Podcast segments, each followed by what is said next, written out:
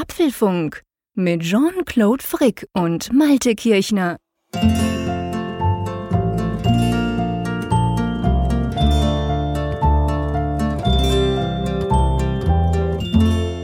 Herzlich willkommen zum Apfelfunk, ganz konkret zur Folge Nummer 58. Ich sitze in den Ferien in Bern, gemütlich sozusagen im Lehnstuhl bei frühlingshaften Temperaturen. Der Malte schuftet an der Nordsee. Ist wenigstens das Wetter schön, lieber Malte? Ja, geschuftet hat der Malte heute auch nicht. Er hatte heute einen freien Tag und Na. morgen muss nochmal geschuftet werden, aber dann ist Ostern frei. Insofern alles halb so schlimm. Aber die frühlingshaften Temperaturen, da bin ich diesmal nicht mit dabei. Es hat heute geregnet den ganzen Tag über. Es ist ah. grau und es ist ungemütlich, es ist kalt. Das macht hier okay. momentan nicht so viel Freude. Wobei als alter Allergiker muss ich ja sagen, ich habe ja in der letzten Folge ein paar Mal zwischenhusten müssen. Ich hoffe, diesmal ist besser. Ich habe mir zwei Liter Wasser hier auf mein Pult gestellt. Wir nehmen das ja am Mittwochabend auf, am 12. April. Ähm, als Allergiker muss ich ganz ehrlich sagen, ich würde es mir wünschen, dass es bei uns auch mal ein paar Stunden wieder regnet. Dann wäscht es nämlich die ganze Sache aus der Luft raus, die ganzen Pollen.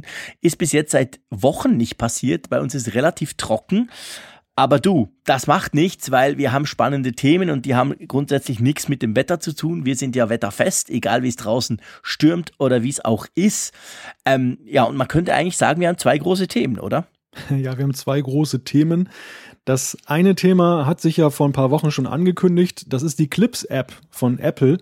Die ist jetzt veröffentlicht worden und wir beide haben natürlich mal einen Blick drauf geworfen, vielleicht auch zwei, und berichten mal darüber oder diskutieren mal darüber. Ich bin gespannt, was Jean-Claude von der App hält. Genau, das geht mir ganz genau gleich. Wir haben das ja unabhängig voneinander ausprobiert. Ich glaube, seit Freitag gell, ist die im App Store gratis zum Download bereit.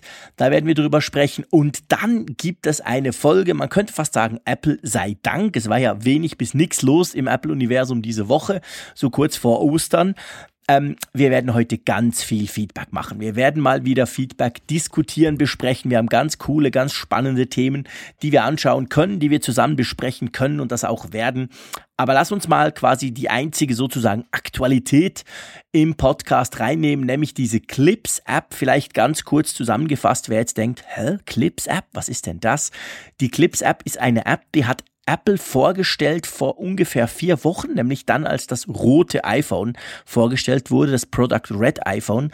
Und das ist eine, tja, was, wie soll man das sagen, Malte? Was, was, was ist das für eine App, so ganz kurz zusammengefasst, wenn jetzt jemand nicht weiß, was die macht? Snapchat von Apple. wow, ich habe mich nicht getraut, das zu sagen, weil ich dann doch, ähm, naja, wir werden auf, wir werden tatsächlich über Snapchat sprechen müssen, wenn wir diese App ähm, quasi reviewen oder besprechen, weil da doch so gewisse Ähnlichkeiten da sind. Aber ja, du hast recht. Eigentlich letztendlich kann man damit kurze Videoclips machen. Man kann allerhand an Medien, an Bildern, an Ton, an Video natürlich damit verarbeiten und dann und das ist eigentlich das Spannende. Clips ist ja nicht quasi der Einstieg zu einem neuen Social Network von Apple, sondern das ist eigentlich nur ein Produktionstool, gell? Wo ich das dann hinstelle, ist mir überlassen. Ja, richtig. Das ist im Grunde so, also einige vergleichen das mit iMovie in einer Light-Version. Und so muss man es eigentlich auch vom er Ergebnis her sehen. Also es, du, du erzeugst ein Video und was du damit machst, bleibt dir überlassen. Sie bieten sogar offensiv an, dass du es dann über die einschlägigen sozialen Kanäle teilst.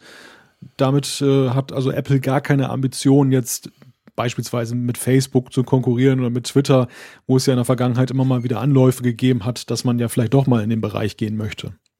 Ja, und ich glaube, das ist auch genau der richtige Weg, den Apple da wählt. Ja, nicht selber machen, das ging ja alles schief. Diese Social Networks, dieses Musi Musik-Network, wie hieß das damals? Es gab doch mal Ping, Ping glaube ich. Ping, genau. Ja. Wo man so quasi so rund ums Thema Musik äh, eine Art Social Network hat versucht aufzubauen. Das ging grandios schief, kann man sagen. Und auch sonst hat sich Apple da bis jetzt nicht mit Ruhm bekleckert. Drum haben sie sich jetzt auf das quasi verlegt, könnte man sagen, was sie im Griff haben, nämlich die Produktion von Multimedia-Daten und wo du es dann hinstellst, ob auf Facebook, äh, auf Twitter oder eben sogar auf Snapchat, das ist dann eigentlich dir selber überlassen. Jetzt, ich habe mir überlegt, Malte, wie ähm, bringt man so eine App, die ja quasi aus Bild und Ton besteht vor allem, wie bringt man die in einem Podcast rüber? und ich habe mir dann gedacht, vielleicht hast du eine bessere Idee, aber wollen wir mal ganz einfach so ein bisschen über den Screen sprechen? Also quasi, wenn du diese App öffnest, was man da so sieht oder, oder wie wollen wir das unseren Hörerinnen und Hörern näher bringen, dass sie sich's vorstellen können? Ja, das ist eine Idee, das, das einfach mal zu beurteilen. Und ja, vielleicht können wir auch noch darüber sprechen. Es ist ja relativ parallel von Facebook ja auch eine neue Funktion rausgekommen, die ich jetzt im Kontext der Clips-App so ein bisschen sehe, weil sie ja in eine ähnliche Richtung geht. Dieses, diese Stories-Funktion, die du jetzt bei mhm. Apple, äh, bei, bei Facebook hast, mit der Kamera, die ja nun auch einige mhm. Finessen hat. Ich finde es deshalb interessant, ähm, wenn du mich nachher fragst, was ich von Clips halte, dann, dann spielt das eine Rolle. Aber wir können ja einfach mal jetzt durchgehen, so, wie sieht eigentlich so ein typischer Workflow aus, wenn ich jetzt Clips öffne und ich möchte da etwas erzeugen? Genau, lass uns doch mal einfach quasi über, über das zuerst sprechen, bevor wir dann ein bisschen den, den, den, den Blick öffnen zu diesem Story Mode, weil das finde ich auch sehr spannend, weil das ja inzwischen gefühlte 200 Dienste alle auch anbieten. Da werden wir sicher drüber sprechen müssen, was ist denn eigentlich das Coole dran. Ähm, wenn man Clips öffnet, sieht man eigentlich zuerst mal einen großen Knopf, der heißt Aufnehmen. Und da hat's bei mir schon angefangen, da war ich schon total unsicher, weil ich so dachte, ja, aufnehmen, hua, was denn? Ich will doch gar kein Video aufnehmen, ich habe doch so ein schönes Bild zum Beispiel. Aber letztendlich, man kann eigentlich, gell, entweder Bilder aufnehmen, entweder Videos aufnehmen oder aber auch auf die Mediathek zugreifen und Bilder und Videos quasi in die App reinnehmen. Stimmt das? Ja, der Aufnehmen-Knopf ist ja eigentlich nicht so der klassische Knopf, wie wir ihn kennen, der dann einfach nur ein Video aufnimmt, sondern das ist mehr oder weniger so, als wenn man eben ja beim Film die Klappe zuhaut. Da, da, das ist eigentlich das Startsignal, jetzt geht's hier los, jetzt wird eine, irgendeine Aktion umgesetzt. Und das muss jetzt nicht unbedingt das Videobild sein, deshalb hat man den wahrscheinlich auch so ein bisschen breiter gestaltet, damit die Ähnlichkeit dann doch nicht ganz so frappierend ist, aber ich gebe dir recht, im ersten Moment denkt man natürlich, es geht nur darum, sich jetzt selber zu filmen, aber dem ist nicht so, man kann dann eben auch aus der Mediathek vorhandene Dinge dazuführen und vor allem auch dann ja ver verfeinern. Genau, also du kannst zum Beispiel ein Bild reinnehmen und dann kannst du natürlich die üblichen textbasierten Sachen machen, Sprechblasen, Pfeile etc. drüber pappen. Und dieser Aufnehmen-Knopf, und ich muss wirklich sagen, sorry, wenn ich so lange um den rumspreche, ich habe recht lang gebraucht, bis ich es begriffen habe. Das erste Mal habe ich die App gleich wieder weggelegt, weil ich dachte, ja nee, ich will mich eigentlich nicht selber filmen, was ist denn Blödes. Die Idee ist, wenn du jetzt zum Beispiel ein Bild aus der Mediathek nimmst und dann diesen Aufnahmeknopf gedrückt hältst, dann so lange im Film wird dann quasi dieses Bild angezeigt. Und das kann man natürlich im Nachgang dann auch noch schneiden, man kann das noch verkleinern, aber das ist so quasi eben so lange läuft dein Film und du wählst halt aus, was gezeigt werden soll, sei es ein Video oder eben ein Bild oder auch ein Text, den du selber ähm, erfassen kannst. Ähm, ich, ich muss sagen, nachdem ich so mal das Grundprinzip, das mit diesem Storyboard, sage ich jetzt mal, und eben mit diesem Knopf, der bestimmt, wie lang welche Elemente denn da erscheinen sollen, begriffen hatte, fand ich eigentlich, dass es relativ easy ist, so ein paar, ich sag mal, Film, Video, Text zusammenzupappen. Man ist recht schnell. Ging dir das auch so? Das User Interface fand ich auch jetzt extrem anspruchsvoll, wie, wie Apple es gestaltet hat, weil sie, sie, sie haben ja so einen Spagat hingelegt. Auf der einen Seite es so einfach wie möglich zu gestalten und auf der anderen Seite ist ja auch klar erkennbar, man hat so viele Funktionen reingestopft, wie man mhm. konnte. Und am Anfang war auch meine Erfahrung, ist man erstmal so ein bisschen am Rätseln, was haben jetzt da oben diese, diese vier Tabs in Anführungszeichen da zu suchen, was hat es mit dem Knopf auf sich, was du gerade genannt hast. Aber wenn man das Prinzip erstmal verstanden hat, ist es eigentlich ziemlich einleuchtend und ja, ein ziemlich cooles Interface eigentlich jetzt so für ein Smartphone, das ja nun nur ein, eine beschränkte Größe an, an, an ja, Platz hat. Mhm. Und du musst halt jetzt nicht ständig in 3000 verschiedene Views äh, wechseln, sondern du hast es alles relativ zentral und du bist eben schnell von A bei B. Das ist eigentlich relativ gut gelöst, muss man sagen. Ja, das fand ich auch. Man, man, man wechselt sehr schnell hin und her. Man sieht unten so eine Timeline, wo du halt alle deine Elemente des Films quasi drin hast. Und ich fand auch, man kann dort sehr schnell, was noch speziell ist, ist, dass auch bei Bildern, also wenn du jetzt sagst, okay, das ist ein cooles Bild, das werde ich fünf Sekunden anzeigen, dann tust du das ja rein oder Input, tust das quasi aus der Mediathek auswählen und danach drückst du fünf Sekunden diesen Knopf, damit das dann im, im schlussendlichen Film eben fünf Sekunden da angezeigt wird. Aber wenn du da nicht aufpasst oder beziehungsweise automatisch wird immer auch ähm, Ton dazu aufgenommen. Also wenn ich da so vor mich hin brabble oder mit meinen Kiddies spreche und gleichzeitig kurz mal irgendwie was ausprobiere, dann ist das nachher drauf. Man kann das zwar nachher dann, siehst du auch die Audiospur, die kannst du dann auch weglöschen, wenn du das nicht möchtest, aber so standardmäßig nimmt er immer auf. Ist dir das auch aufgefallen? Ja, ja, ja, klar, das, das ist definitiv so. Und ähm, was eine Besonderheit ja auch ist bei Clips und, und natürlich für alle auch recht nützlich ist, die das nutzen wollen, dass da relativ viele Vorlagen noch dabei sind. Du, du hast da alles Mögliche mit Uhrzeit, ähm, Slogans, du, du hast da schon so kleine Einspielfilme oder Überblendungen sozusagen, die du dann mhm. nutzen kannst und das macht das Ganze natürlich auch recht kreativ, recht spielerisch, die ganze Angelegenheit. Also du bist nicht nur auf dein eigenes Material angewiesen, auf deine eigene Kreativität, sondern du kriegst eben auch einen relativ großen Baukasten da geboten, den du eben dann einsetzen kannst. Ja, definitiv. Es hat, es hat wirklich viele Sachen dabei. Und ich glaube, das ist wahrscheinlich auch so ein bisschen das Snapchat-artige, wo du von gesprochen hast. Also man hat ja dann auch diverse Icons, die man einblenden kann und so weiter. Also es, es hat recht viel, ist eben schon da. Den Text kannst du natürlich verändern. Was auch recht speziell ist, dass man, wenn man Text haben möchte, irgend so äh, ein Lauftext oder irgendetwas, was dann über dem Bild oder über dem Video steht, dann kannst du den auch einsprechen. Also du musst den nicht tippen, sondern du kannst quasi sagen, hey, hallo, das ist mein erstes Testvideo, macht riesig Spaß mit Clips oder irgend sowas. Und das nimmt er dann, wahrscheinlich Intelligenz von Siri oder so, nimmt er dann auf. Hast du das auch ausprobiert? Das habe ich auch mal ausprobiert, ja. Funktioniert nicht schlecht, gell? Das ist eine gute Sache und ich denke, das adressiert vor allem natürlich das jüngere Publikum, die dann vielleicht auch nicht mehr so viel Lust haben, so wie unser eins, die noch äh, auf den alten großen Tastaturen gehämmert haben. genau, das sind die, die dir immer WhatsApp-Audio-Messages schicken statt Textnachrichten. Ja. genau, die finden das natürlich dann besonders cool, weil es gleich umgewandelt wird. Ähm, ja, das finde ich auch, also wirklich eigentlich eine ganz spannende Funktion. Ähm, ja, und dann kann man eigentlich am Schluss irgendwann kann man sagen, okay, man kann sich natürlich anhören. Man hat auch Musik drin, gell? Man kann so standardmäßig Musik auswählen. Ich nehme mal an, die ist copyright-free von Apple, wird dir zur Verfügung gestellt, wenn du quasi noch irgendwie ein Beat drunter haben möchtest, gell? Hm. Ja, ja, genau. Das ist dann auch noch dann da in dem Baukasten enthalten. Ja, und am Ende hast du halt dieses Interface, wo du dann sagen kannst, speicher es entweder oder publiziere es gleich in, in den einschlägigen sozialen Kanälen. Und dann bist du eben am Ende mit dieser ganzen Geschichte. Und ja, für uns stellt sich jetzt dann die spannende Frage, wie finden wir es denn? ähm, ich glaube, jetzt, jetzt, spätestens jetzt äh, ist es nötig, dass wir über den Kontext sprechen, so ein bisschen. Wir haben jetzt schon ein paar Mal Snapchat erwähnt. Ich muss ja sagen, dass ich Snapchat hasse wie, wie selten was. Nicht von der Grundidee her. Ich finde die Idee, Sachen zu produzieren, die dann gleich wieder verschwinden zwar etwas merkwürdig, gebe ich gerne zu. Ich finde ja, alles, was ich mache, muss im Internet für die nächsten tausend Jahre abrufbar sein. Aber okay, ähm, ich finde vor allem die Bedienung ganz scheiße und habe es bis heute noch nicht begriffen. Wahrscheinlich bin ich schlicht und ergreifend einfach zu alt.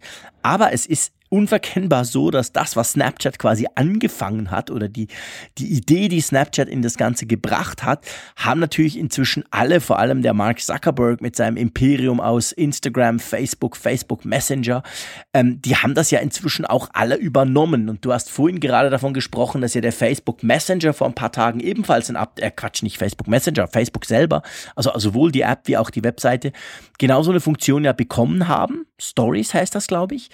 Und ich muss sagen, und ich quassel drum so lange, damit ihr das einordnen könnt, ich brauche das nie. Mir ist das, ich sag's ganz ehrlich, zu kompliziert. Ich habe nicht das Bedürfnis, Bilder, Clips, ähm, Videos, dann noch irgendwelches Blabla-Zeugs, irgendwelche Sprechblasen etc., Smileys, alles irgendwie so zusammenzupacken in so, eine, in so einen Mini-Clip.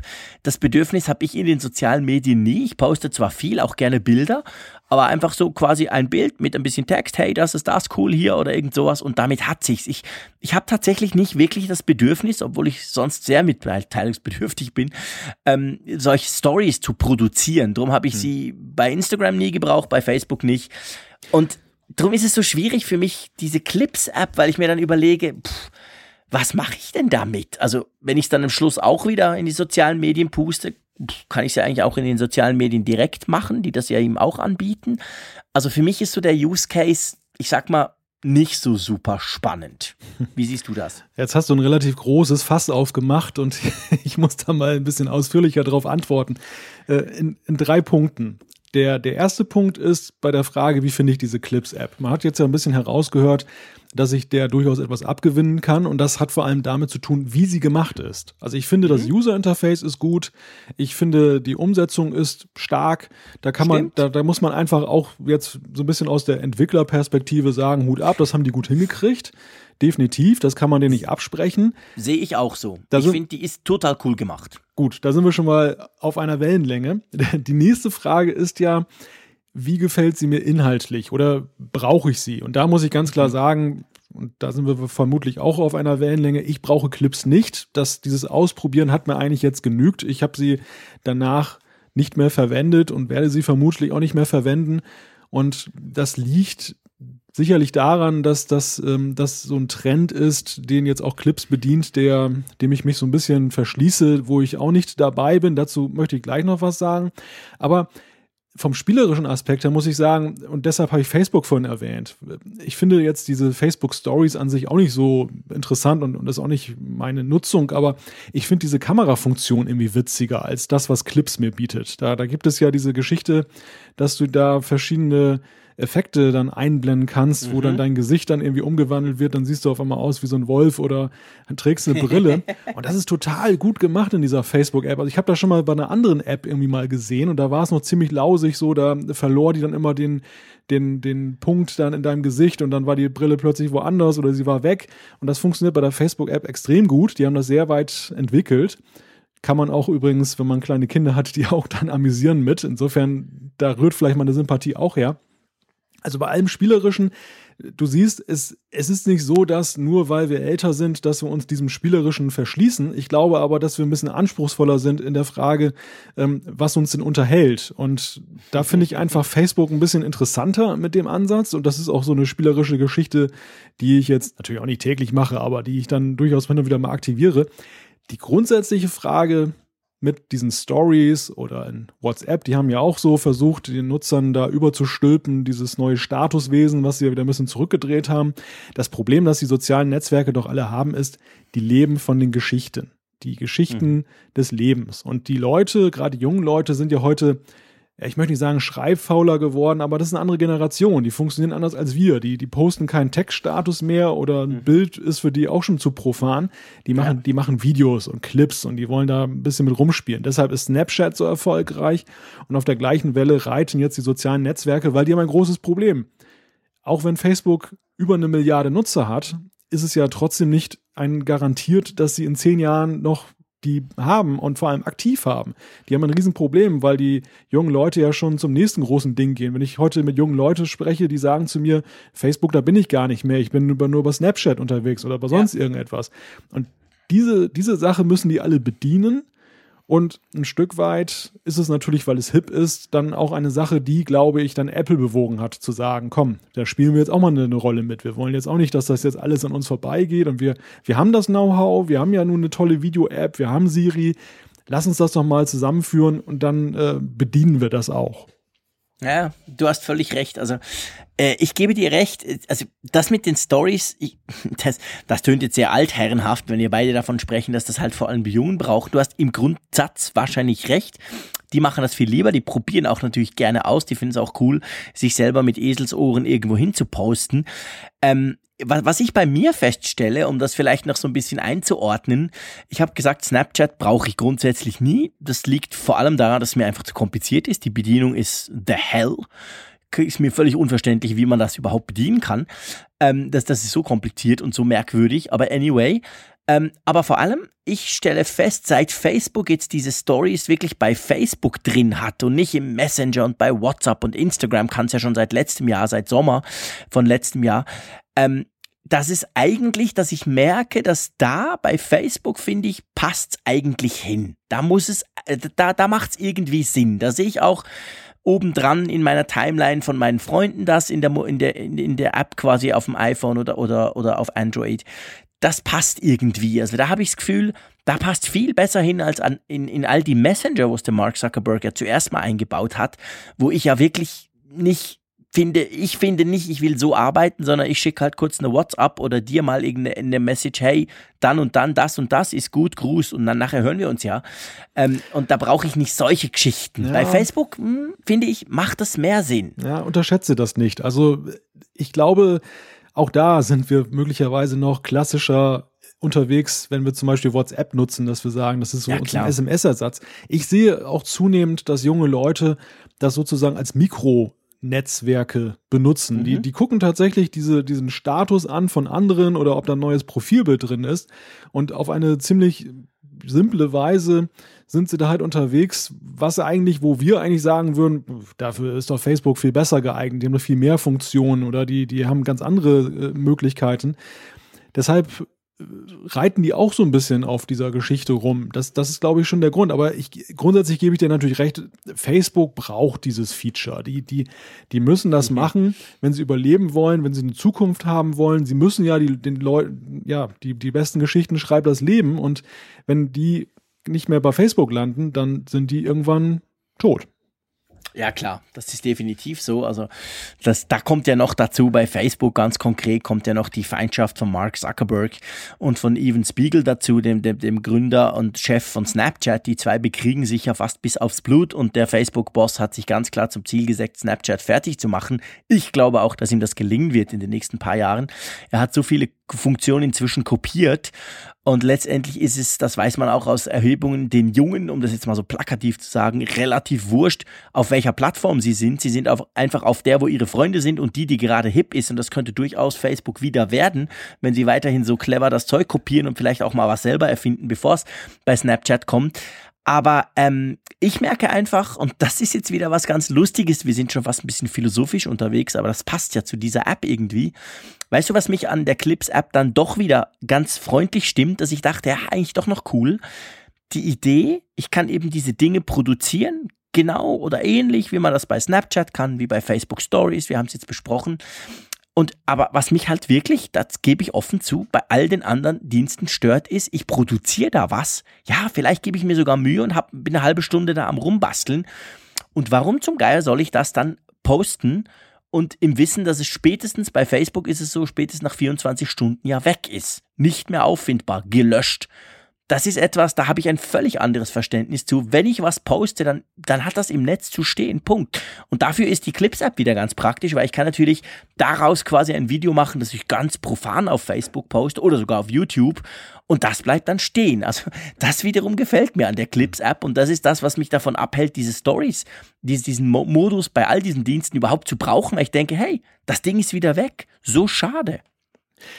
Das ist ja der Reiz eigentlich von Clips, dass du die Kontrolle wieder bekommst über deine eigenen Ja, Videos und dass du ja genau. auch die Möglichkeit bekommst, sie auch in mehrere Netzwerke zu posten, was du jetzt ja auch nicht kannst, wenn du Snapchat zum Beispiel benutzt. Snapchat, äh, da, das Video, was du machst, ist für Snapchat und nicht für Facebook. Und Mhm. wenn du jetzt als Jugendlicher oder als Erwachsener oder wer auch immer dann da unterwegs bist und, und willst da irgendwelche Sachen, irgendwelche Netzwerke eben bespielen, dann ist es natürlich klasse mit Clips, dass du eben auf mehreren Kanälen unterwegs sein kannst. Du kannst es für dich selber archivieren, du kannst es eben auch als Erinnerung fürs Leben dann behalten.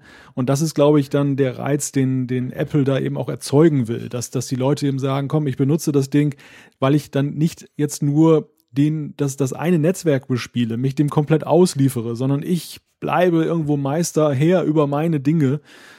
Und bevor ich sie dann da breit trete in sozialen Netzwerken, aber gut, das ist dann wieder die philosophische Debatte. Und, und ähm, da glaube ich, das, das wiegt mehr als jedes Feature, was diese, diese App Mhm. hat, weil unterm Strich muss man ja sagen, klar, das ist ein, ist ein nettes Paket, was sie geschnürt haben, aber es ist jetzt auch nicht so, dass sie irgendwas liefern, was jetzt die anderen noch gar nicht geliefert haben, wo man jetzt sagt, oh, das ist jetzt sensationell Nee. neu. Gar nicht. Und das ist eigentlich der, der, der Punkt, das Alleinstellungsmerkmal.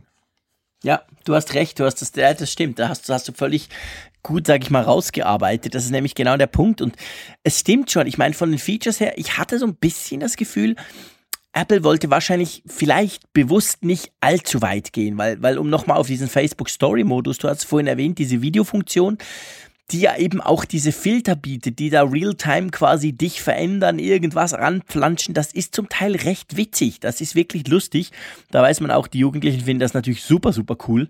Ähm, das, und da, da zum Beispiel gibt's ja gar nichts. Also da, da irgendwie so augmented irgendwas dranflanschen ist nichts. Das ist noch so ganz klassisch. Ich kann zwar ein Video haben, ich kann ein Smiley auf meinen Kopf setzen, aber das geht viel, viel weniger weit bei Clips bei der App von Apple, als das zum Beispiel die anderen Dienste, die eben solchen Modus inzwischen integriert haben, haben. Ich habe fast das Gefühl, da hat sich Apple bewusst zurückgehalten? Weil ich meine, können könnten sie es ja schon. Ja, haben sie sich bewusst zurückgehalten? Gute Frage. Vielleicht wollen sie natürlich auch noch ein bisschen das zurückhalten und dann als Feature dann für die nächste Version. Oder das war ihnen zu blöd, dass man dann eben so in Snapchat-hafte, gimmickhafte, gamey, kiddie-mäßige abrutscht. Das könnte natürlich auch sein, dass sie sagen, ja, hey, aber mit Clips, weil es zeigt ja auch, mit Clips kannst du ja bis 60 Minuten Videos aufnehmen. Etwas, was natürlich für diese erwähnten Zwecke, wo wir jetzt drüber gesprochen haben, überhaupt keinen Sinn macht. Aber immerhin, also damit könntest du auch, ich sag mal, ja, etwas längere, schon fast Projekte ja damit machen. Ja, wohin will Apple eigentlich mit der App? Das ist ja jetzt die spannende Nach Nachfolgefrage. Wird es jetzt dann sporadische Updates geben, wo dann so ein bisschen hier und da ein neuer Filter hinzukommt? Oder hat Apple noch Großes vor mit dieser App? Das, das stelle ich mir natürlich auch, weil das Ding läuft ja, und das haben wir ja schon bei der Ankündigung festgestellt, irgendwo so ein bisschen auf einer eigenen Schiene neben den ganzen mhm. anderen Dingen, die Apple macht. Das ist ja jetzt, gerade weil sie es nicht in einen eigenen Dienst integriert haben, ist es ja so ein, so ein Teil, was ja nun ein bisschen abgekoppelt ist und wo alles möglich ist. Von großen Updates und, und wahnsinnigen neuen Funktionen, die jetzt meinetwegen in einem Jahr kommen, bis hin zu, das ist jetzt wieder ein neues Hobby von Apple und da gibt es dann hin und wieder mal so ein kleines Update, äh, um das Ganze ja, am Laufen zu halten. Ja, stimmt. Man, man weiß eigentlich nicht, ähm, wo das das hingehen soll und, und schon, schon nur die Art der Vorstellung, dass das ja quasi per Pressemitteilung äh, zusammen mit diesem roten, ähm, mit diesem roten iPhone und, und den vielen anderen kleinen Änderungen im App Store wurde quasi noch, hey, und es gibt dann noch so eine neue App Anfang April. Also das wurde nicht auf einem Event vorgestellt, wie Apple das ja auch schon oft gemacht hat bei neuen Software-Tools. Also ich muss dir ganz ehrlich sagen, ich weiß nicht genau, wo Apple damit hin will. Ob sie jetzt einfach mal im ersten Linie diesen Hype rund um diese diese Videoclip, diese kleinen Clip-Sachen, die eben jetzt überall aufpoppen, äh, ob sie den einfach ein bisschen mitnehmen wollen, so im Sinn von, hey, ihr müsst das nicht in der Facebook-App machen, macht das lieber bei uns. Oder ob das tatsächlich längerfristig eine Strategie ist. Also ich meine, es ist ja kein Ersatz für iMovie, auch nicht auf dem iPhone. Ich nutze iMovie auf dem iPhone ab und zu und das kann ja immer noch viel mehr und ist definitiv kein Ersatz dafür. Also ich weiß nicht, wo es hingehen soll. Vielleicht ist es einfach mal ein Experiment. Ja. Apple macht das ja eigentlich eher selten. Apple ist ja eigentlich dafür bekannt, dass sie dann doch recht staatstragend neue Sachen einführen. Also dass meistens eine große Strategie dahinter steckt, irgendein großer Plan und dass sie eben nicht so wie Google das zum Beispiel macht. Bei Google ist das ja eher der umge umgekehrte Fall. Du weißt ja bei Google-Produkten nie, was sich dann auf Dauer durchsetzen wird. Vieles verschwindet sang- und klanglos wieder. Und das ist bei Apple ja gar nicht. Du hast eine Verlässlichkeit. Und vielleicht entweder ist es so ein Paradigmenwechsel, was natürlich gut zum Jahr 2017 passt, in dem wir sowieso schon viele neue Dinge gesehen haben, auch in der Kommunikation. Oder aber es fügt sich dann doch irgendwo ein in, in das, was, was Apple macht. Weißt du, letzten Endes könnte es auch sein, dass es auch vielleicht die, aber auch eine Promotion, ein, eine Einstiegsdroge in Richtung iMovie ist. Genauso wie Apple ja nun auch GarageBand rausgibt, um auf Logic Pro hinzuweisen, wer das ernsthafter betreiben will. Also vielleicht ist es so ein abgestuftes Modell nach dem Motto, schaut mal her, so die, die jungen Nutzer, die gucken sich iMovie gar nicht mehr so an. Aber wenn wir die jetzt drauf stoßen, was Apple kann in dieser Clips-App, dann ist da vielleicht der ein oder andere kreative Geist, der dann sagt, das äh, will ich jetzt noch ein bisschen weiterentwickeln, also brauche ich mehr Instrumente und dann, oha, da habe ich ja iMovie und Final Cut Pro. Stimmt. Ja, das könnte natürlich wobei, ich meine, wenn du dich mit Clips beschäftigst, das hat ja sehr was Spielerisches, sag ich mal. Sehr was so, eben halt mehr so, ich, ich komme jetzt noch mal mit Snapchat, so ein bisschen in, in, in der Art und Weise. Und auf der anderen Seite, iMovie ist ja dann schon ein bisschen stringenter, da geht es so um Timeline und da, da, da produzierst du ein bisschen größere Sachen. Ja. Ich finde den Bruch recht groß zwischen Clips und iMovie eigentlich. Mhm. So von der Herangehensweise. Würde ich jetzt so nicht unterstreichen, denn, denn okay. iMovie ist ja über die Jahre auch immer verspielter geworden. iMovie ist ja auch zur ja wirklichen Consumer-Variante geworden von und, und während Final Cut Pro ja nun dann schon noch ein größerer Sprung ist. Also die Schere zwischen dem Profi-Werkzeug und iMovie mhm. ist gefühlt für mich immer größer geworden, sodass iMovie okay. eigentlich so einer Clips-App heute näher steht als umgekehrt dem Profi-Tool, was da der nächste Schritt ist. Ähm, ja, stimmt. Ja, das, und, das, das stimmt, da und, hast du recht. Ja, und, und ich gebe noch zu bedenken, und das würde diese These auch noch ein bisschen stützen, wir haben ja über ähm, Playgrounds, Swift Playgrounds ja auch mal gesprochen. mhm. was ja nun auch in das äh, iOS-Betriebssystem oder auf dem iPad integriert ist. Das, ähm, oder beziehungsweise wurde ja damals im Beta-Test integriert, ist ja jetzt als App dann separat verfügbar, aber auf jeden Fall ist das ja auch so eine Geschichte, die für Apple eher untypisch war, dass sie so eine, so eine spielerische Geschichte machen, so eben halb Spiel oder mehr Spiel als Lehrbuch, um letzten Endes dann dafür zu begeistern, zu programmieren und dann, wenn du dann eben den nächsten Schritt gehst, in Xcode arbeitest mit Swift, das ist ja auch schon eine richtige Zäsur. Das ist ja auch was ganz was anderes dann. Ja, ja, ja, ja, du hast recht. Das ist, ja, wahrscheinlich ist das, ist das tatsächlich die, die Herangehensweise von Apple, die tatsächlich stringent ist mit den anderen Tools auch. Ja, mal gucken, was denkst du, wird Clips Erfolg haben? Also ich habe heute mal gelesen, ich glaube ähm, TechCrunch hat einen Beitrag darüber gemacht, das wurde schon fast eine Million Mal runtergeladen, ist zwar noch nicht in den Top 10 im App Store in, in, in den entsprechenden Kategorien drin, aber offensichtlich läuft's recht gut. Was denkst du? Jetzt mal abgesehen davon, von ebenso wie wir, oh, mal ausprobieren, neue App von Apple, cool. Meinst du, das wird eine Fanbase dann behalten können oder denken dann die meisten, ja, aber okay, kann ich mit Snapchat auch, brauche ich nicht? Ganz komplizierte Frage. Also mhm. für mich war es eigentlich schon so ein bisschen ein Warnzeichen, dass die, wie du gerade gesagt hast, nicht dann gleich eben an Top 1 hochgestürmt ist.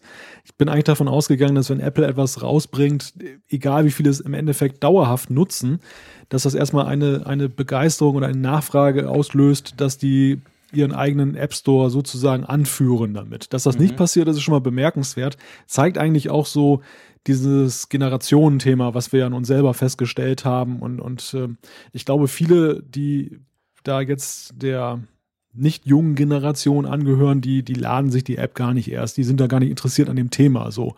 Mhm. Und hält sich das? Auch eine spannende Frage. Die, ich meine, man muss ja eigentlich permanent darauf hinweisen, dass es dieses Tool gibt, weil dieses Tool ja von selber jetzt nicht irgendwie, es wird ja jetzt nicht irgendwie ein Brand reingemacht oder so, dass du eben siehst, dieses Video ist jetzt mit Clips hergestellt worden. Nee, nix. Stimmt. Das, das muss irgendwo sich ja selber befeuern und ich sehe nicht so richtig wie. Und, und ähm, das, das ist eigentlich, das ist so ein Punkt. Und der andere Punkt, der mir gerade noch einfällt, ist die, die Plattformgeschichte. Es ist natürlich auch so, dass ja eben alle integrierten Tools in Snapchat zum Beispiel, in Facebook, natürlich plattformübergreifend zur Verfügung stehen. Aber der, die, die, Jugendlichen, die, die sind ja dann jetzt strikt getrennt, also die, die Clips-Nutzer mhm. sind auf dem iPhone unterwegs, aber was machen denn die Freunde, die mit dem Android-Handy unterwegs sind? Die können sich nicht davon anstecken lassen. Und also da ja. sind so ein paar Fallstricke, wo ich nicht so ganz weiß, ähm, wie sich das entwickeln wird. Eine Prognose ich mhm. glaube, das wird nicht so ein riesiger Renner werden auf lange Sicht. Ja, ich glaube das auch. Also ich, ich glaube das tatsächlich auch, weil ob dieser Vorteil, den wir vorhin anbesprochen haben, dass du quasi deine eigenen Sachen bei dir hast, du kannst bestimmen, wo du es posten willst, wie lang es dann dort steht, wo es was steht, ob das allein das aufwiegt, ähm, wage ich zu bezweifeln. Du hast schon recht. Also ich bin gespannt. Also ich würde mal sagen, durchzogenes Feedback, grundsätzlich spannend. Die Frage der, der, des Einsatzes, der Nutzung ganz generell, aber ich glaube nicht, dass die Welt auf Clips gewartet hat, sagen wir es mal so. Da kann ich mich unumwunden anschließen. okay. Ähm, wollen wir mal unter Clips einen ähm, einen Haken, da passt uns nichts, einen Haken machen. Ja, hm? ja. Lassen wir das mal so stehen. Wir können es ja mal wieder aufgreifen in Zukunft, je nachdem. Vielleicht kommt da noch das ein oder andere Update und äh, mal gucken, was da in ein paar Monaten damit passiert. Und ich würde mal sagen, bevor wir dann ins Feedback einsteigen, haben wir unsere beliebte Rubrik App der Woche. Und ähm, wir gehen gleich in die App der Woche und ich schlage vor, du legst gleich los. wir, sind, wir bleiben nämlich eigentlich beim Thema Video. Traditionell lege ich genau, los. Genau. Ich habe mich heute für eine App entschieden, die ich seit längerer Zeit auch schon installiert habe, die zwischenzeitlich mal verschwunden war für längere Zeit und es war recht ungewiss, ob sie überhaupt wiederkommt und die dann einen Comeback gefeiert hat und wirklich so bei mir zu den Essentials gehört. Lange Rede, kurzer Sinn oder lange Vorrede. Es geht um VLC for Mobile. VLC, den, den Client, den Player kennen ja viele, den gibt es eben auch für Windows, für, für, für Mac, für andere Plattformen.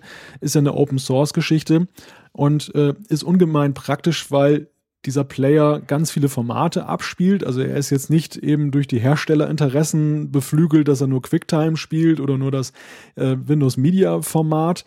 Dementsprechend sehr praktisch. Und ähm, es gab schon, ja, recht früh gab es mal ein, eine iOS-App, die das dann auch auf das iPhone brachte, wo man eben den, den großen Vorteil hat, äh, du brauchst dann eben Videos nicht unbedingt konvertieren. Du kannst dann eben die so abspielen auf dem iPad oder iPhone, während du eben, wenn du sie dann in der normalen Videos-App dann abspielen willst, musst du sie auf ein entsprechendes Format bringen. Das braucht Rechenzeit, das ist generell ein Aufwand und das, deshalb ist VLC eine super Sache. Ähm, das Problem war allerdings, dass es irgendwelche Streitigkeiten gab in, in bezüglich der Sache, dass du ja, dass, dass es ja eigentlich so halb kommerziell ist, immer alles, was in den App Store reingeht und nicht dem mhm. Open Source Gedanken entspricht, dann äh, haben die hat die Gemeinschaft das dann die die da rausgezogen für längere Zeit und dann ist es doch wiedergekommen. Man hat da irgendwie eine Lösung gefunden für das Ding und das ist eigentlich ganz super, denn diese App hat eben auch ganz nette Finessen noch, wie dass du beispielsweise per WLAN äh, auf so eine Art Webserver über deinen Browser dann auf diese VLC-App zugreifen kannst von deinem Desktop-Rechner und du kannst dann relativ einfach diese Videofiles dann rüberschieben. Du musst also jetzt nicht über iTunes synchronisieren oder sonst irgendwelche Wege gehen.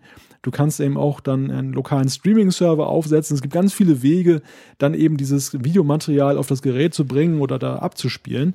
Und neben diesen erwähnten Vorteilen, dass es relativ viele Formate kann, ist das eine, eine coole App, also wirklich so, so ein Ding, ähm, was man oft verwenden kann. Sag mal, das finde ich total spannend, dass du das ausgewählt hast, weil auf meinem Mac ist VLC der Player für alles und immer. Der ist installiert. Äh, auf dem iPhone hatte ich es mal drauf, dann flog es wieder runter, weil ich irgendwie so dachte, ja, mh, hm, ich schaue tatsächlich mehr so Netflix oder auch iTunes-Videos oder natürlich YouTube jede Menge ich schaue nicht so arg viele quasi lokal vorliegende Videos, wie ich das auf dem Mac lustigerweise mehr mache. Wenn ich jetzt ein NAS habe zum Beispiel, kann man dann die Videos, die dort drauf liegen, äh, kann man die mit der VLC Mobile App dann auch abspielen? Ja, kannst du auch darauf zugreifen. Du kannst genauso auch, glaube ich, auf die Cloud-Dienste zugreifen wenn du dort beispielsweise mhm. bei Dropbox irgendwas hinterlegt hast. Das, das VLC ist genauso wie es bei den Formaten sehr flexibel ist, eben auch bei der Frage sehr flexibel, wie die Sachen auf das Gerät kommen, wo sie gelagert sind. Das, das äh, cool. ist beispiellos. Das, das bietet dir keine andere App. Und was kostet das Ding? Nix. Nix. Sehr schön. Perfekt. Das so ist auch das Schöne sein. daran. Ja, das ist ja auch das Schöne daran. Es kostet nix. Sehr schön, spannend. Okay. Gibt es da auch Updates? Weil es war ja, du hast ja vorhin ganz am Anfang mal erwähnt, es war mal da, dann war es wieder weg. Dann kam es wieder. Also ist die Entwicklung jetzt sichergestellt? Ja, ja. Also die Entwicklung ist sichergestellt. Die, es gibt immer mal wieder Updates, wo dann auch dann, ich meine, bei den Videoformaten tut sich ja auch eine Menge. Das mhm. ist ja so, dass ja auch mal wieder was Neues kommt, neuer Codec genau. oder Veränderungen, äh, Optimierungen. Da, das wird gepflegt. Und das war auch am Anfang ja die, die Frage, nach diesem Verschwinden, ist das diesmal von Dauer oder ist das wieder mhm. nur so, ein, so, eine zeitweilige Geschichte? Genau. Aber das ist jetzt schon Jahre her, dass, dass die wieder aufgekommen ist und ja, alles spricht gegenwärtig dafür, dass das eben von Bestand ist. Sehr spannend, sehr cool. Ja, ähm, also definitiv ein Download wert, würde ich mal sagen, gehört eigentlich auf jedes gut sortierte iPhone, um es mal so zu sagen. Bei meiner App ist es ein bisschen anders. Die braucht man natürlich nicht zwingend, aber ich finde sie ganz praktisch. Bin tatsächlich erst am Wochenende drüber gestoßen. Und zwar mein App-Tipp, der heißt Outflow Subscription Manager. Und der hat folgende Idee. Das kennen wahrscheinlich viele du hast die eine oder andere, das eine oder andere Abo im Internet. Spotify, Apple Music, Netflix, äh, Dropbox, Google Drive, was auch immer. Ich bin da wahrscheinlich ein Freak, weil ich auch sehr viel äh, ausprobiere und gerade bei den Cloud-Diensten gerne ähm, auch mehrere habe. Und da ist dann immer so ein bisschen die Frage, ah, wann kommt denn diese, oh, oh, es stimmt, im Januar ist die Jahresrechnung von Dropbox, Netflix macht das Ganze monatlich, Spotify auch. Wann rechnen die denn ab und überhaupt? Und abgesehen davon, wie viel Kohle brauche ich eigentlich pro Jahr oder pro Monat für all diese Dienste? Und genau da hilft einem Outflow. Ähm, die Idee ist, du kannst all diese Dienste dort drin quasi erfassen.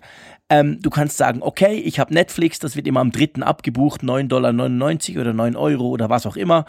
und dann kann man das so eintragen und da hat man einen Überblick über seine laufenden Abos, wie lange die laufen, wann die abgebucht werden. Man kann, wenn man möchte, noch Kreditkarte hinterlegen. Also du kannst auch quasi sagen, wie das bezahlt wird, per Kreditkarte, per PayPal, per Bankeinzug oder so. Und was ich ganz besonders cool finde, ist natürlich jetzt datenschutztechnisch wieder so ein bisschen die Frage, aber wenn du das am Anfang einrichtest und bei mir, also ich habe Dutzende Dienste, die ich irgendwie brauche oder so und die zum Teil eben auch kosten, ähm, Du kannst ähm, bei Outflow sagen, okay, scan mal meine Mail. Da musst du natürlich den Zugriff auf Google Mail ist es im Moment noch geben.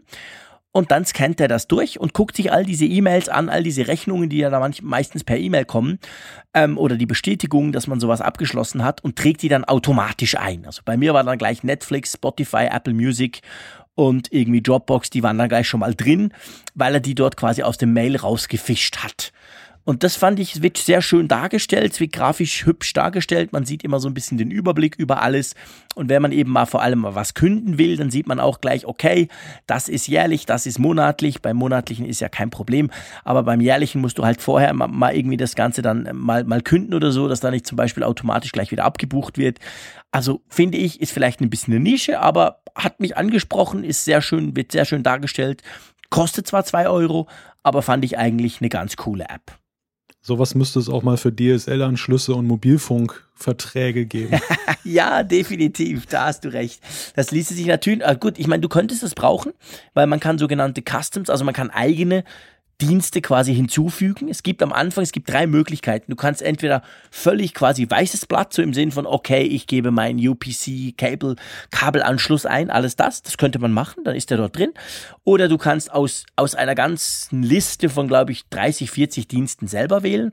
Oder eben du lässt dein, dein E-Mail scannen und dann versucht herauszufinden, was du hast. Also von dem her könnte man das dazu tatsächlich auch brauchen.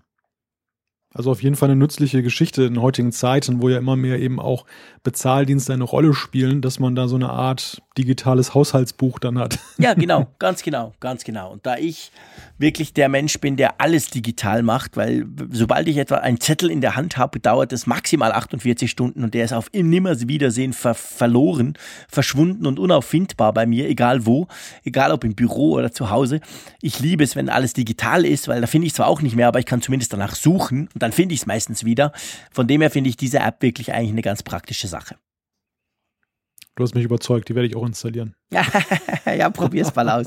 Du hast wahrscheinlich auch den einen oder anderen Dienst, denke ich mal, oder? Ja, ja, ja. Alleine das, das äh, Stichwort Netflix ließ mich natürlich aufhorchen. Genau.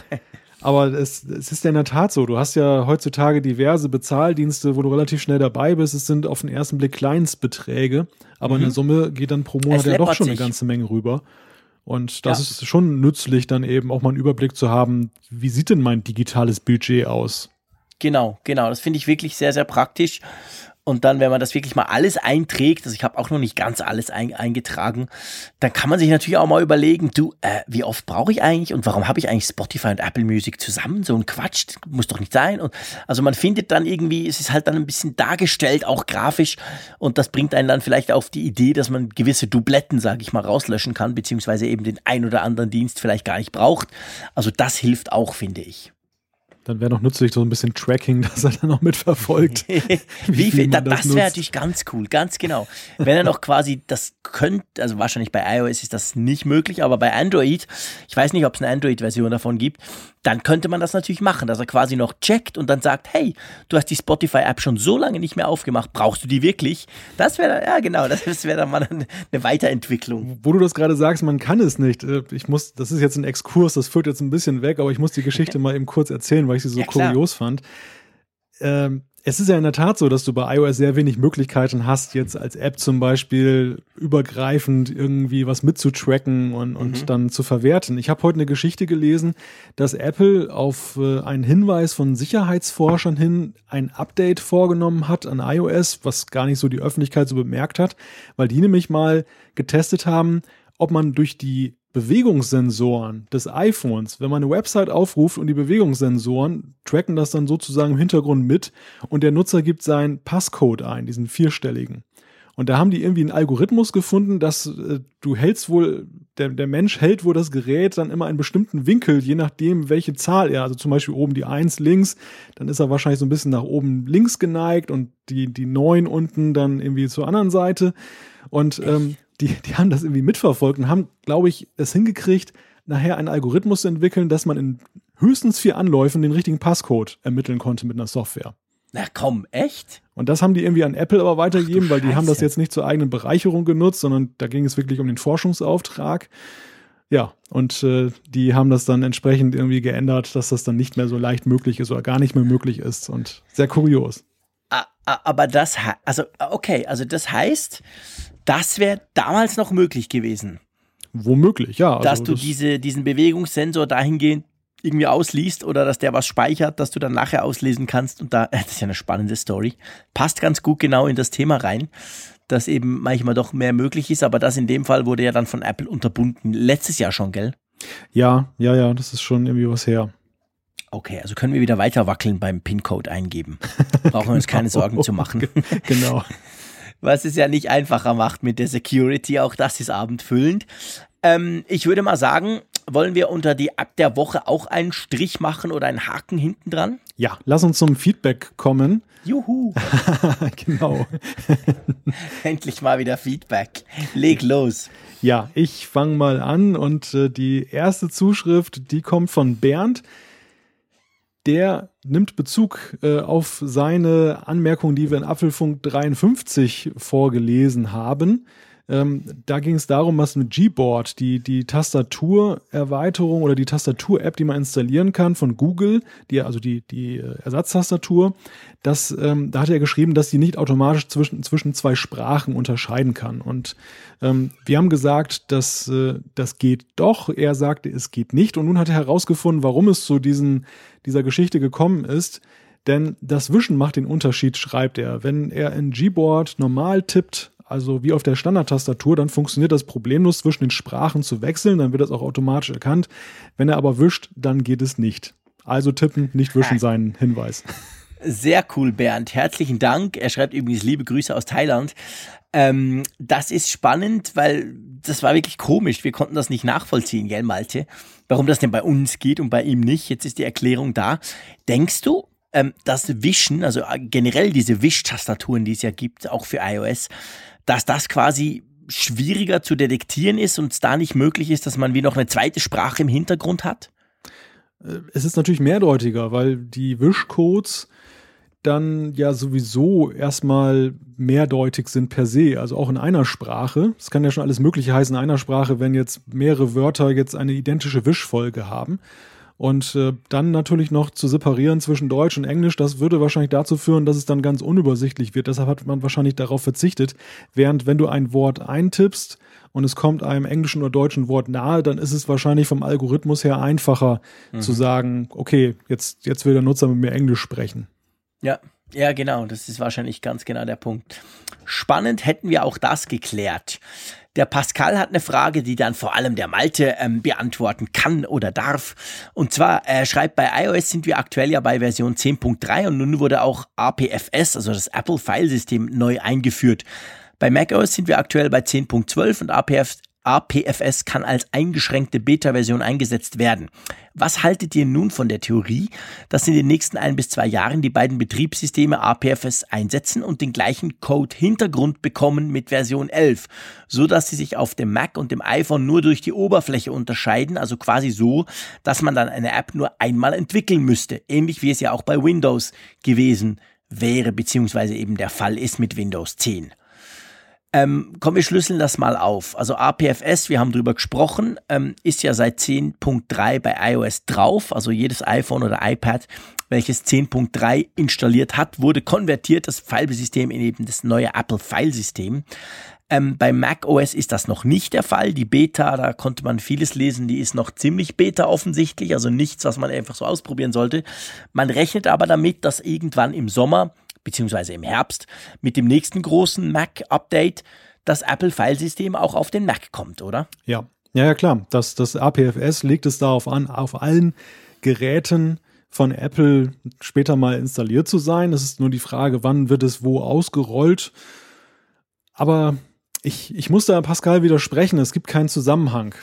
Es, mhm, es, gibt keinen, so. es gibt keinen Zusammenhang, weil das, das Filesystem ist jetzt eigentlich schon vor APFS gleich gewesen, nämlich HFS Plus. Das war auch auf dem iPhone so, auf den, auf den iOS-Geräten. Genauso wie ja die Codebasis ja auch die gleiche ist. Das ist ja, das, das Ganze basiert ja auf dem ähm, Kern, dem Betriebssystemkern von OS X.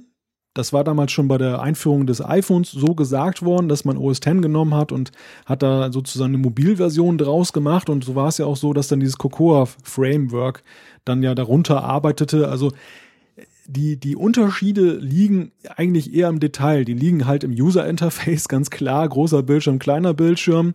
Die liegen in ähm, den Beschränkungen, die du auf der iOS-Plattform hast. Einerseits von der Hardware her, von ihren Fähigkeiten her, aber auch dahingehend, dass Apple ähm, für ein, dieses Smartphone-Betriebssystem eben nicht den den vollen Zugriff eben auf die Verzeichnisebene zulässt. Aber die Art und Weise, also das Filesystem selber ist ja eigentlich nur der Punkt, wie schreibt der Computer das jetzt auf die Festplatte? Wie verwaltet er seine Sachen auf der Festplatte?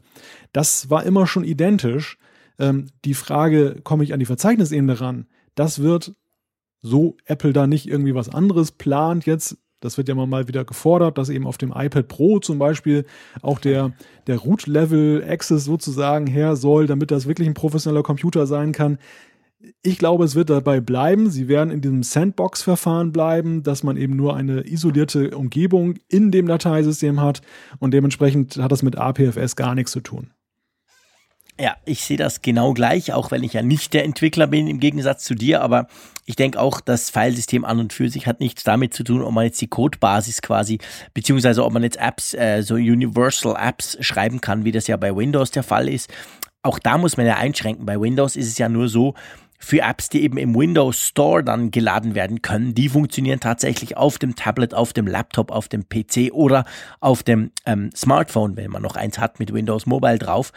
Ähm, aber sonst ist es ja so, auch bei Windows installierst du ja meistens mhm. Programme sonst wo irgendwie und die haben dann eigentlich relativ wenig damit zu tun mit dieser gemeinsamen Basis, oder? Ja, also bei, bei Windows war ja das Problem seinerzeit, dass ähm, die Apps nicht auf allen Prozessoren liefen. Dass du auf den Mobilgeräten hattest du auch bei Windows die ARM-Prozessoren und ähm, bei den Desktop-Geräten bis heute ja die x86-Prozessoren. Und Microsoft hat das nicht hingekriegt, eine gemeinsame Basis zu schaffen, dass äh, dann ARM-Apps auch auf x86 laufen und in umgekehrter Richtung. Bei Apple spielt das weniger eine Rolle. Das hat natürlich auch damit zu tun, dass eben diese Welten relativ klar getrennt sind. Dass es also eben nicht so ist, dass es gibt ja keine macOS-App, die jetzt dann auch auf dem iPad funktioniert, sondern man braucht sowieso eine eigene App wegen der sonstigen Spezifika. Aber ich glaube, ansonsten würden sie es äh, durchaus hinkriegen, dann, weil sie haben ja den, den Betriebssystemkern haben sie ja für beide Chips äh, mhm. portiert. Das ist ja nicht das Problem, sondern das ist eher eine gewollte Frage. Wir wollen es nicht. Und Microsoft wollte es und kriegte es nicht hin. ja, oder jedenfalls nicht so weit, wie man das vielleicht gehofft hätte. Sie haben es im Ansatz natürlich schon hingekriegt. Ähm, ich weiß, du entwickelst, du entwickelst iOS-Apps, du hast auch schon äh, einige entwickelt. Hast du schon mal eine Mac-App auch entwickelt? Also kannst du sagen, wenn ich jetzt quasi eine iOS-App habe und finde, ja, die ist cool, aber ich hätte gerne noch eine Mac-App davon. Fängt man da from the ground von null nochmal an oder kann man da trotzdem gewisse Dinge nehmen? Weil Xcode, die Entwicklungsumgebung ist ja die gleiche. Ja, also du, du kannst in der Tat, kannst du einige Dinge, die du in einer iOS-App hast, kannst du wiederverwenden für eine Mac-App. Das betrifft jetzt vor allem Dinge, die jetzt unter der Haube passieren. Also mhm. die, die Verarbeitung von Daten zum Beispiel. Einige APIs dann zum Beispiel für Verbindungsaufbau, Bauten mit Servern und solche Geschichten, die, die kannst du eigentlich eins zu eins weiterverwenden, weil ja die gleiche Programmiersprache genutzt wird, entweder Objective-C oder ja jetzt seit einigen Jahren auch Swift. Da sind äh, viele Dinge eben übergreifend, auch weil eben das zugrunde liegende, die zugrunde liegende Architektur der Programmiersprache identisch ist. Es wird dann aber eben komplizierter oder es, es geht dann halt auseinander bei der Frage, wie du es eben darstellst, wie, wie das User Interface ist und mit dem User Interface gehen ja noch viel mehr einher. Das ist ja dann auch die gesamte Bedienung, der gesamte Workflow. Also das, das, da geht's dann weit auseinander und da musst du dann eigene Dinge schreiben, wenn du eine Mac-App entwickeln willst. Ich habe es jetzt bislang noch nicht konkret gemacht. Ich habe immer nur mal ein bisschen rumgespielt mit, mit, mit Prototypen und Geschichten. Aber ähm, wer auf der iOS-Plattform fit ist in der Programmierung, der findet auch einen relativ leichten Zugang auf den Mac. Ja, okay, super. Ähm, Pascal, danke für deinen Input. Ich hoffe, wir haben das soweit klären können. Magst du mal zum Matthias gehen? Das finde ich eine ganz, ganz spannende Geschichte, die ich euch, liebe Hörerinnen und Hörer, gerne ans Herz legen wollte. Drum sage ich mal, passt mal gut auf. Matthias schreibt, durch einen glücklichen Zufall bin ich in eine relativ umfangreiche Sammlung alter Apple-Hardware gekommen. Hauptsächlich Geräte aus den 80er und 90er Jahren, angefangen von Einzelteilen der Apple Lisa 1 über Macintosh Plus, SE30, Classic 2 zu Performer, Newton Messagepad, iMac, Power Macintosh und Power Mac. Gerne möchte ich das ein oder andere Gerät versuchen wiederzubeleben und den Charme vergangener Zeiten hautnah erleben. Und seine Frage an uns, beziehungsweise eher an unsere Hörer und unsere Apfelexperten auch ein Stück weit, gibt es unter den Apfelfunk-Hörern und Experten Leute mit Erfahrung im Restaurieren solcher Geräte oder hat jemand selbst sogar eine ähnliche funktionstüchtige Sammlung alter Macs über Tipps und Tricks, Quellenlinks etc., wo man Erfahrungen austauschen kann, Ersatzteile suchen kann und und und, würde ich mich sehr freuen.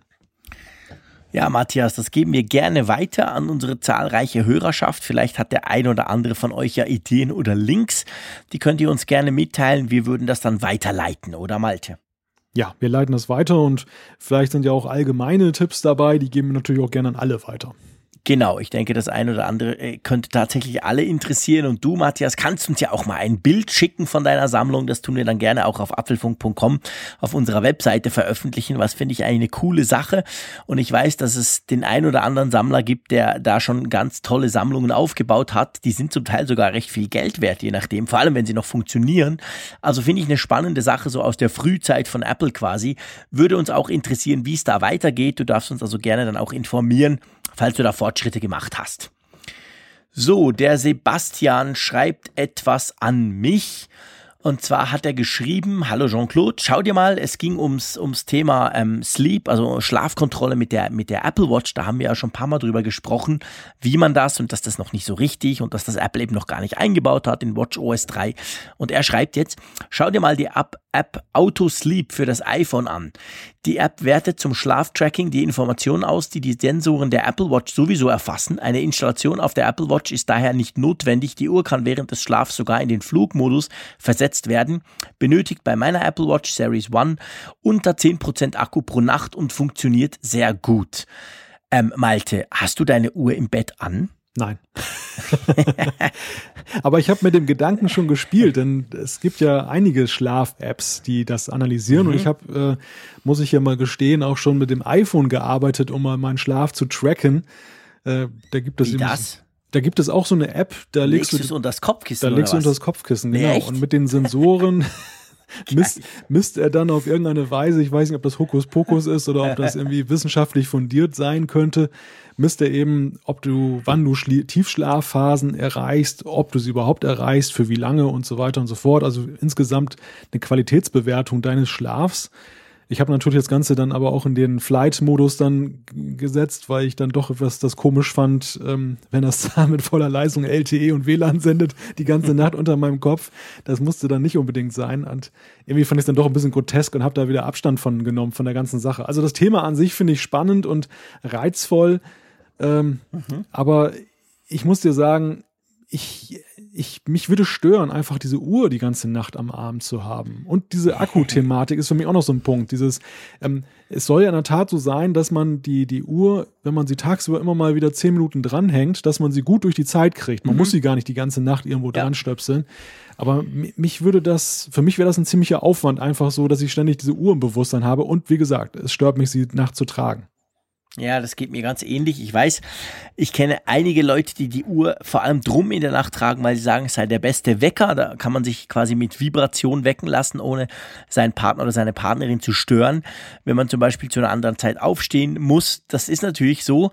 Ähm, aber mich würde es wahrscheinlich auch stören. Also abgesehen vom Akku, ich glaube, das ist tatsächlich kein großes Problem. Mal kurz eine halbe Stunde irgendwie aufs, aufs, auf den Akkulader legen und dann ist das Ding wieder voll.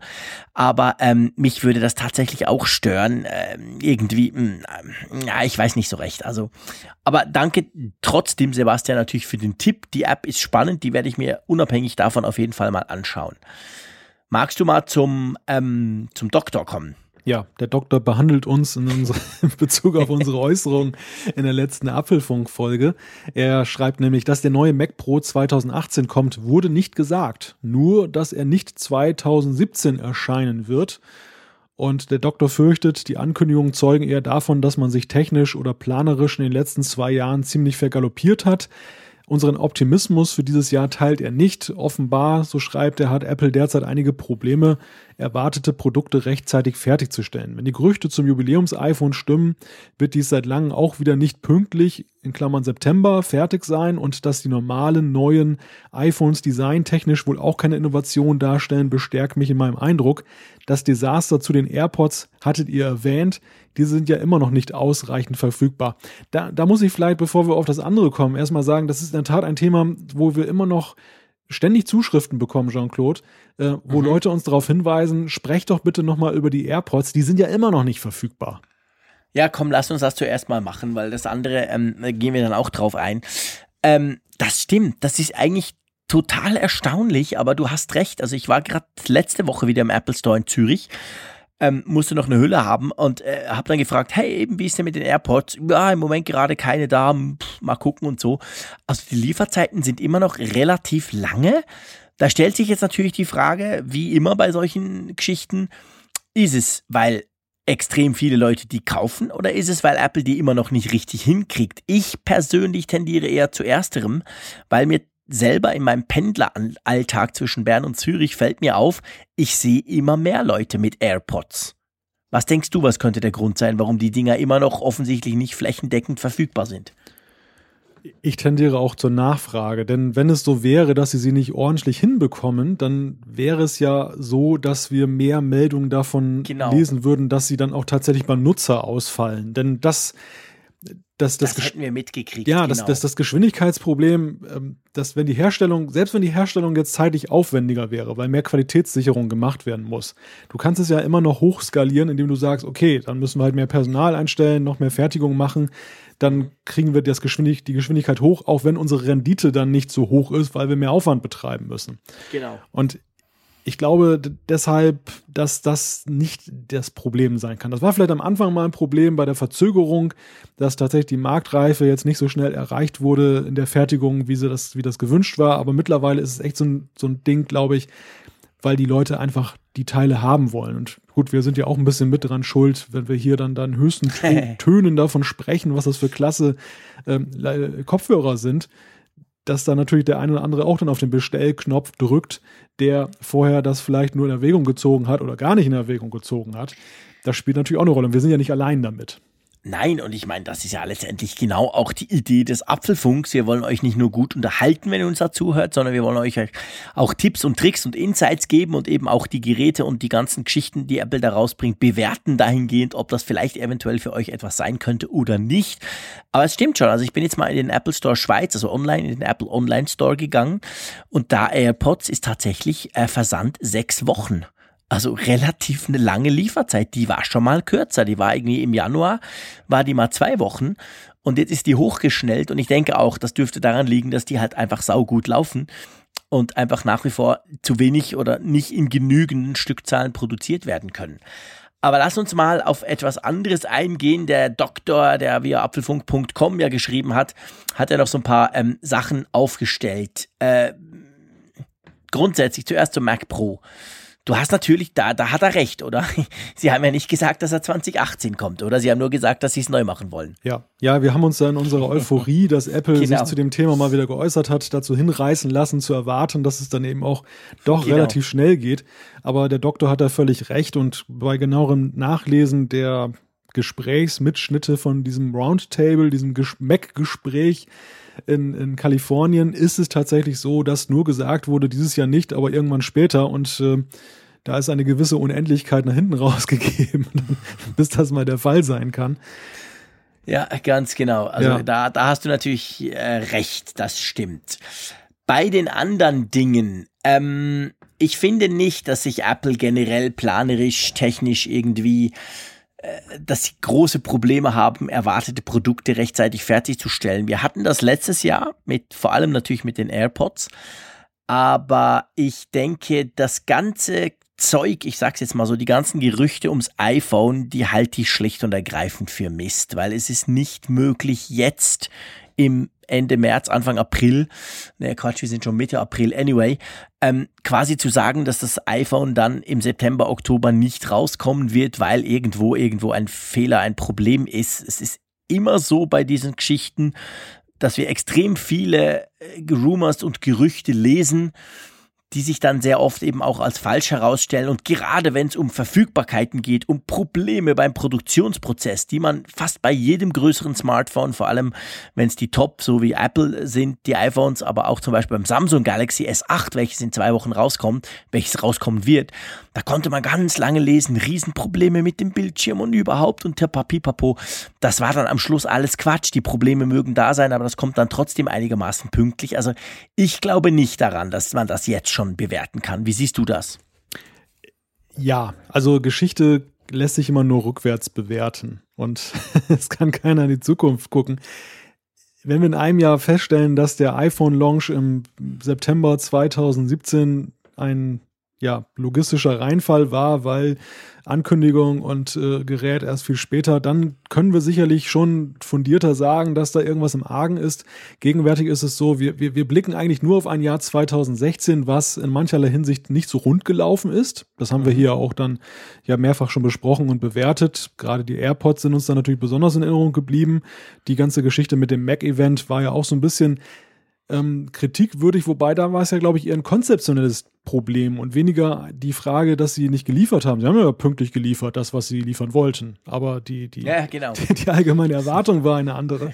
Und da wird jetzt einiges vermengt und diese, diese Hysterie um das Jubiläums-iPhone sich auch mit einem gewissen Schmunzeln, weil sich ja überhaupt gar keine verlässlichen Aussagen darüber treffen lassen, was im September sein wird. Selbst wenn jetzt alles, selbst wenn die Gerüchte lauten würden, alles ist pünktlich, kann es ja immer noch sein, dass irgendwas in letzter Sekunde dazwischen kommt und dann wird es doch später. Also mhm. ich würde auch Positivmeldungen keinen Glauben schenken, genauso wie ich den. Negativmeldungen da jetzt skeptisch äh, begegne. Also ich glaube, das 16, 2016 ist eine Momentaufnahme. Es sind alles so punktuelle Geschichten. Auch wenn es natürlich den, den ein bisschen schmerzt, weil jetzt, man möchte jetzt natürlich wissen, was läuft da jetzt, glaube ich, wird man da noch ein bisschen Geduld haben müssen, um wirklich mal zu sagen zu können, wo bei Apple da die Reise hingeht momentan. Ja, das sehe ich auch so. Ich glaube, da können wir einfach noch nicht, nicht eine klare Aussage treffen. Ganz generell auch zum iPhone. Klar, wir sind ziemlich sicher, das ist ein Trend der Mobilfunkindustrie und Apple nimmt solche Trends ja auch auf. Wir werden irgendwas, der Bildschirm wird größer, haben wir schon oft drüber gesprochen.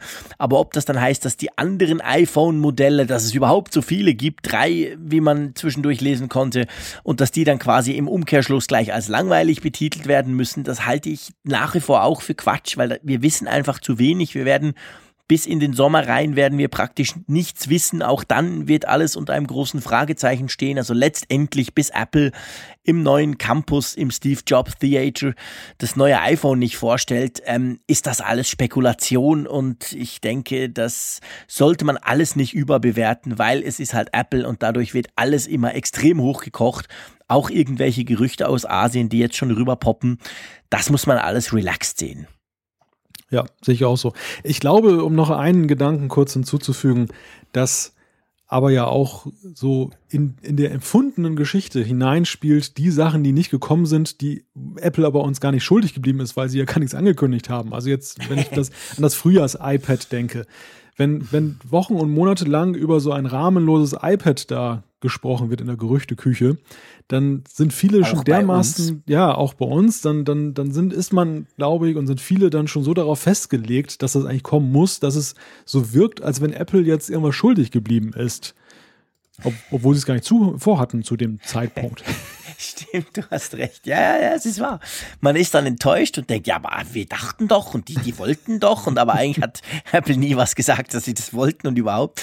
Ja, da hast du schon recht. Das ist halt, das ist, denke ich, wirklich was, was sehr special rund um Apple, dass halt diese, dieser ganze Hype im Positiven wie aber auch im Negativen immer extrem hoch geht und, und dadurch sich eben ganz, auch die Erwartungshaltung ist gigantisch groß. Also um nochmal auf Smartphone zurückzukommen, das ist ganz spannend jetzt gerade zu sehen beim Samsung, dem großen Konkurrenten von Apple ja im Bereich Smartphones.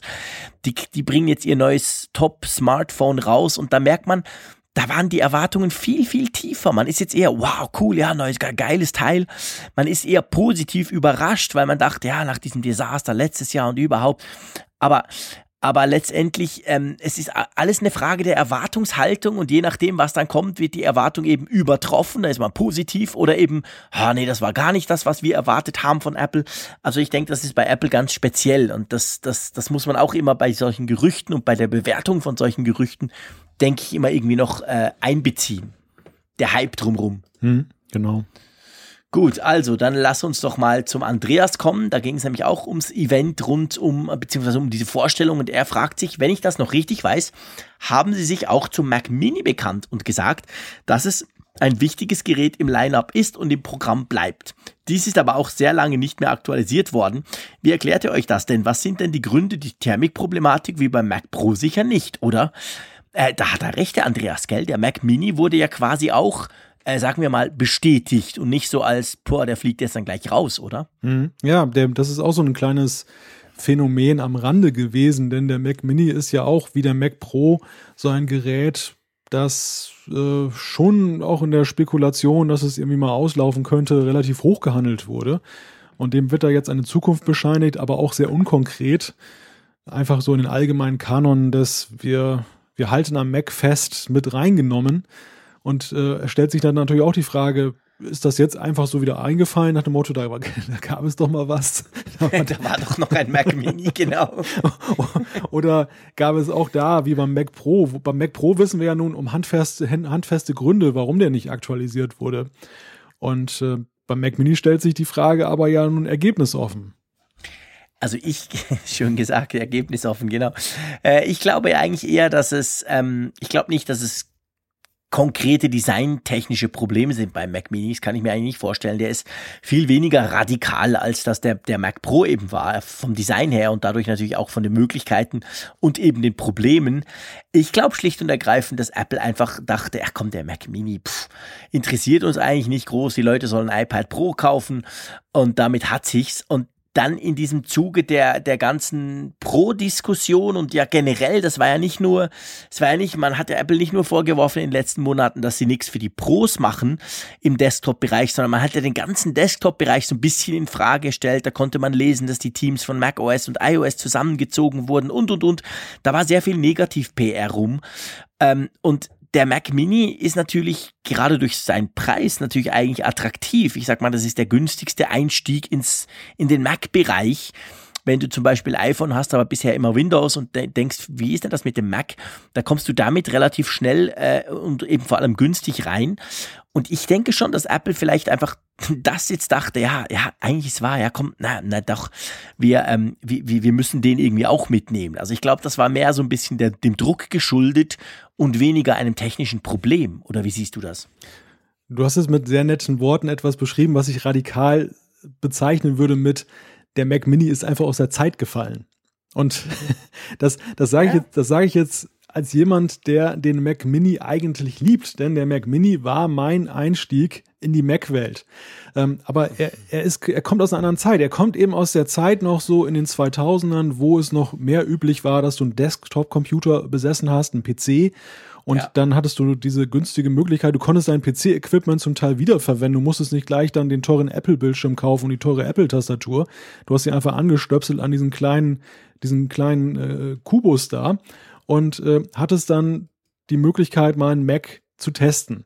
Und das hat sich ja sehr schnell gewandelt, denn dann kam ja eben die ja, Phase, so noch bevor das Tablet alles dann so verdrängt hat oder alles mehr in, in den Mobile-Bereich gedrängt ist, wo dann das Notebook eigentlich so der Computer der Wahl war. Das war ja auch schon so eine Übergangsphase. Die, die Notebooks wurden immer leistungsfähiger, immer, immer äh, kleiner und, und äh, auch durchaus ja günstiger bei größerer Leistung sodass dann eben der Mac Mini nicht mehr so gefragt war als Einstiegsgerät. Da war dann eher das MacBook, äh, MacBook on, on Vogue, bevor dann eben das iPad kam. Und der Mac Mini lief irgendwie immer so weiter nebenher. Man hat ihn nie eigentlich so rausgeschmissen, weil man ja irgendwie um seine Qualitäten wusste. Und ähm, wenn er jetzt eine Renaissance feiert, dann hat er meinen Segen, weil ich ihn halt mag. Aber auf der anderen Seite ist es so, ich, ich, ähm, ich sehe das nicht, ich sehe da nicht mehr als eine Nische, muss ich dir sagen. Also das ist, das naja. ist, der, ja, der, ist so. der spielt, glaube ich, keine Rolle mehr. Der, der, das ist wirklich so ein Liebhaberstück und ähm, ähm, es gibt Fans, die, die, die sich darüber freuen und, und es passt eigentlich zu diesem Bekenntnis zum Mac Pro, weil der ja nun auch einen relativ geringen Marktanteil hat. Also Apple hat ja hier eigentlich mit diesem Pressegespräch ein Bekenntnis abgegeben dazu, dass sie eben auch die kleinen Märkte weiterhin wertschätzen und was man ihnen mhm. abgesprochen hat. Man hat ja gesagt, die, der Tim Cook ist, weil er ja so ein gnadenloser Zahlenmensch ist, nur äh, fokussiert auf die großen Seller und der will ja. alles abschütteln, auch zum Beispiel Zubehörgeräte, über die wir gesprochen haben, ähm, wie, die, wie den äh, WLAN-Router, weil, er, weil das einfach keine Topseller sind. Und diese, dieses Mac-Bekenntnis war nach dem Motto, egal wie groß oder wie klein, der Mac wird weiter existieren. Und da passt der Mac Mini wunderbar mit rein.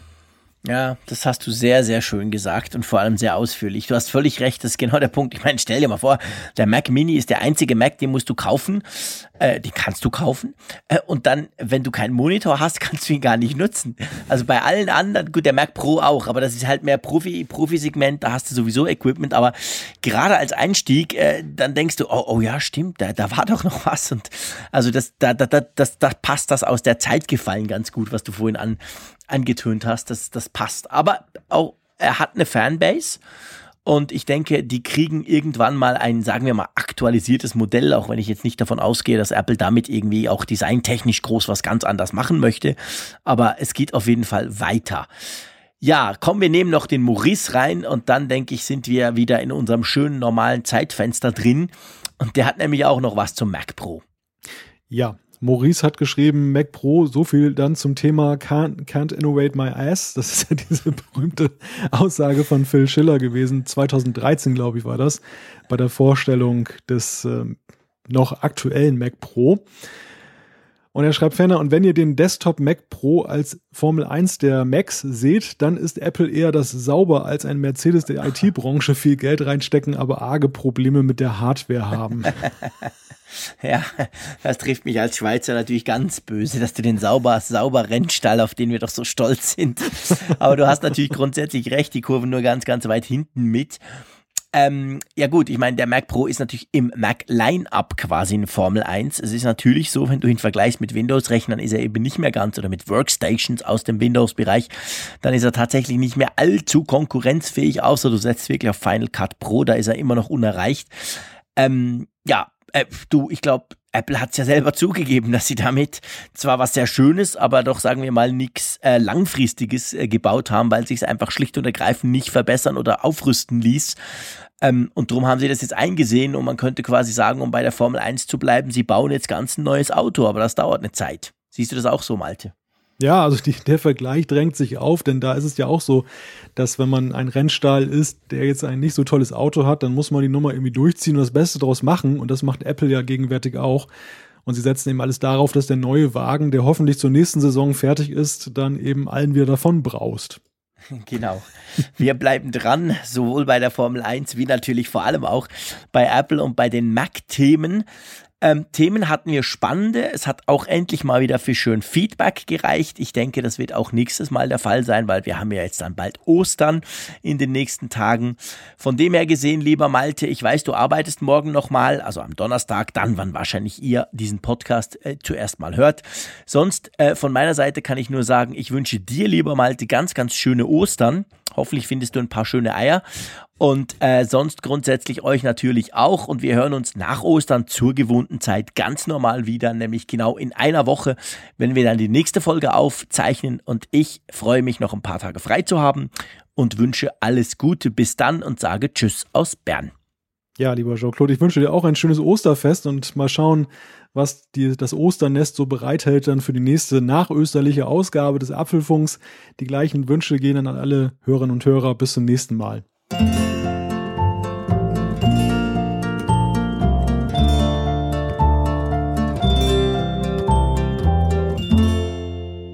Apfelfunk, der Podcast über Apple-Themen. Mehr Infos unter www.apfelfunk.com.